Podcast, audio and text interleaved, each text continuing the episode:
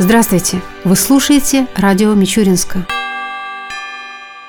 Стоимость проезда пассажиров железнодорожным транспортом в пригородном сообщении Тамбовской области повышаться не будет и останется на уровне прошлого года. Размер тарифа составляет 18 рублей 20 копеек за одну 10-километровую зону. Это ниже, чем в соседних регионах. Например, стоимость проезда за одну 10-километровую зону в Воронежской области составляет 21 рубль, в Курской области 19 рублей 80 копеек, в Липецкой области 18 рублей 60 копеек. Вместе с тем в управлении по регулированию регулированию тарифов области отмечают, что пригородные перевозки остаются убыточными. Так, на 2018 год размер экономически обоснованного тарифа составляет 74 рубля 77 копеек. Для сохранения доступности пригородных перевозок для населения недополученные доходы организациям железнодорожного транспорта будут возмещены из бюджета Тамбовской области. В прошлом году на эти цели было выделено 233 миллиона рублей. Стоит отметить, что губернатор Александр Никитин лично контролирует контролирует ситуацию, связанную с ростом тарифов в регионе. По его мнению, все повышения должны быть оправданными, максимально прозрачными и включать в себя инвестиционную составляющую, для того, чтобы жители области могли получать качественные услуги.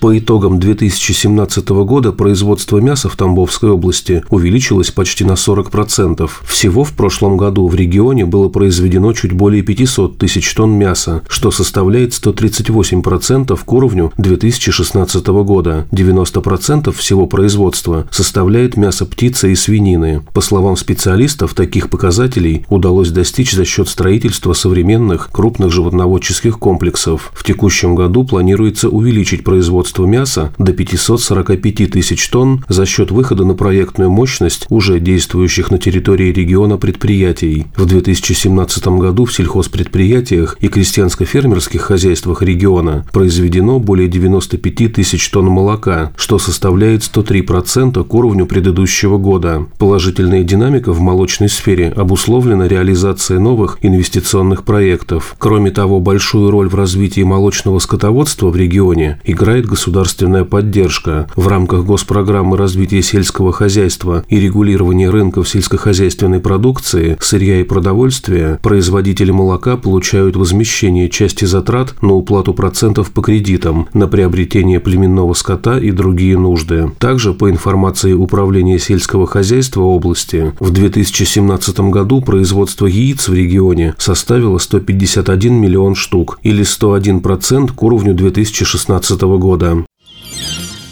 В минувшую субботу по всей нашей стране прошла акция «Россия в моем сердце» в поддержку отечественных спортсменов, которые будут выступать на зимних Олимпийских играх в Южной Корее. Мичуринск не стал здесь исключением. Мероприятия в рамках данной акции прошли на площадке у лыжной трассы в микрорайоне ЦГЛ. Перед собравшимися выступили заслуженный работник физической культуры, факелоносец Олимпийского огня 2014 года Анатолий Краснянский, директор Центра патриотического воспитания имени генерала генерала армии Николая Рогошкина, Дмитрий Хромов, председатель общественной организации «Монолит» Сергей Тамбовцев, а также представители молодежи города. Также в этот день в Мичуринске состоялся спортивный праздник Лыжня Наукограда. Открыли соревнования председатель Тамбовской областной думы Евгений Матушкин и глава города Александр Кузнецов. На старт вышли более 150 человек из Мичуринска, Тамбова, Котовска, Маршанска и близлежащих районов, среди которых были как профессиональные лыжники, художники, так и любители этого вида спорта. Для многочисленных зрителей и болельщиков в этот день выступал коллектив казачьей песни «Станица» и работала полевая кухня, где можно было угоститься вкусной кашей или согреться горячим чаем. Если же говорить о результатах лыжных соревнований, то победителями в различных возрастных группах стали Юлия Архипова и Степан Малков, Анастасия Белякова и Никита Телепин, Елизавета Ященко и Михаил Беляков, Анастасия Иванищева и Владислав Шмонов, Яна Дробышева и Максим Дьяков, Вадим Толстопятов и Валерий Малютин. Все победители и призеры лыжни Наукограда 2018 года были награждены медалями и грамотами отдела по физической культуре и спорта администрации города Мичуринска. К другим темам. Стартовала кампания по декларированию доходов физических лиц. Этой теме была посвящена пресс-конференция, состоявшаяся в городской налоговой инспекции. Руководитель инспекции Михаил Щекотов рассказал представителям средств массовой информации, кто и в какие сроки обязан предоставить сведения о своих доходах. С 1 января 2018 года началась очередная декларационная кампания, в период которой гражданам предстоит отчитаться о доходах, полученных в течение 2017 года. Не позднее 3 мая 2018 года самостоятельно задекларировать свои доходы обязаны индивидуальные предприниматели по суммам доходов, полученных от осуществления предпринимательской деятельности, нотариусы, адвокаты, учредившие адвокатские кабинеты и другие лица, занимающиеся частной практикой, физические лица при получении им в 2017 году доходов по договорам найма или договорам аренды аренды любого имущества жилых или нежилых помещений, земельных участков, транспортных средств и другого имущества. От продажи всех видов движимого и недвижимого имущества, находящихся в собственности граждан менее трех лет, менее пяти лет в отношении недвижимого имущества, приобретенного в собственность после 1 января 2016 года. От отчуждения имущественных прав, продаж долей в уставном капитале, прав требований по договору участия в долевом строительстве. От источников, находящихся за пределами Российской Федерации. В виде выигрышей от организаторов лотерей и организаторов азартных игр в виде вознаграждений наследникам, правоприемникам авторов произведений, науки, литературы, искусства, а также авторов изобретений, полезных моделей, промышленных образцов, а также в порядке дарения недвижимого имущества, транспортных средств, акций, долей и паев от лиц, не являющихся близкими родственниками или супругами. Обращаем внимание, что декларация по НДФЛ не представляется, если налог не был удержан и сведения об этом представлены налоговым агентом. Налоговая инспекция на основании сведений от налоговых агентов самостоятельно исчислит налог и направит отправит уведомление на его уплату. Оплатить налог в этом случае необходимо не позднее 1 декабря 2018 года. Расчет НДФЛ для лиц, продавших недвижимое имущество, приобретенное после 1 января 2016 года, осуществляется по новым правилам. Если доход от продажи объекта недвижимости ниже, чем 70% кадастровой стоимости этого объекта на 1 января продажи, то налог на доход физических лиц рассчитывается исходя из суммы кадастровой стоимости этого объекта, умноженного на коэффициент 0,7%. Налоговая декларация декларация может быть представлена налоговый орган по месту жительства налогоплательщика лично самим физическим лицом или через уполномоченного представителя, действующего на основании нотариально достоверной доверенности, направленной по почте или в электронном виде по телекоммуникационным каналам связи.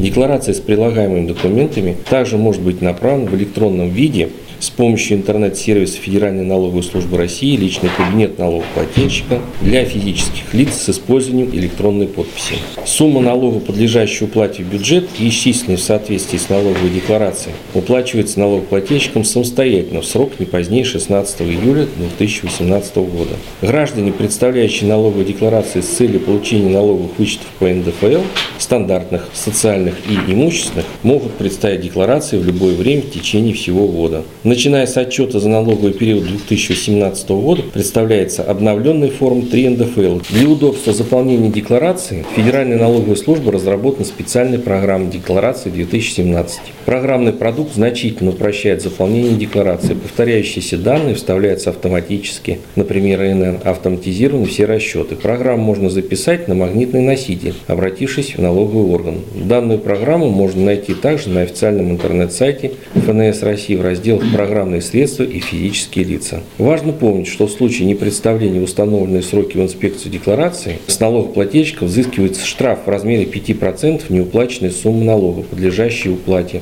на основании этой декларации за каждый полный или неполный месяц со дня установлен для его представления, но не более 30% указанной суммы и не менее 1 тысячи рублей. Подробную информацию по вопросам организации приема деклараций, консультации по их заполнению можно получить в налоговой инспекции по месту жительства налогоплательщика физического лица. Для удобства можно воспользоваться сервисом онлайн-запись на прием в инспекцию. Получить консультации по вопросам декларирования доходов и получения налоговых вычетов можно также по бесплатному телефонному номеру единого контакт-центра ФНС, расположенного на сайте.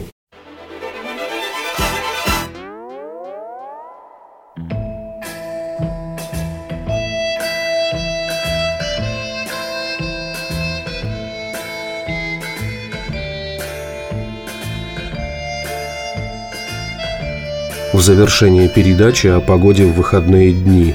По данным Гидромедцентра России, в субботу и воскресенье в Мичуринске днем будет 3-5 градусов ниже 0, ночью до минус 8 градусов. Согласно прогнозу, в эти дни возможны осадки. Ветер ожидается юго-восточный, умеренный, до 5 метров в секунду.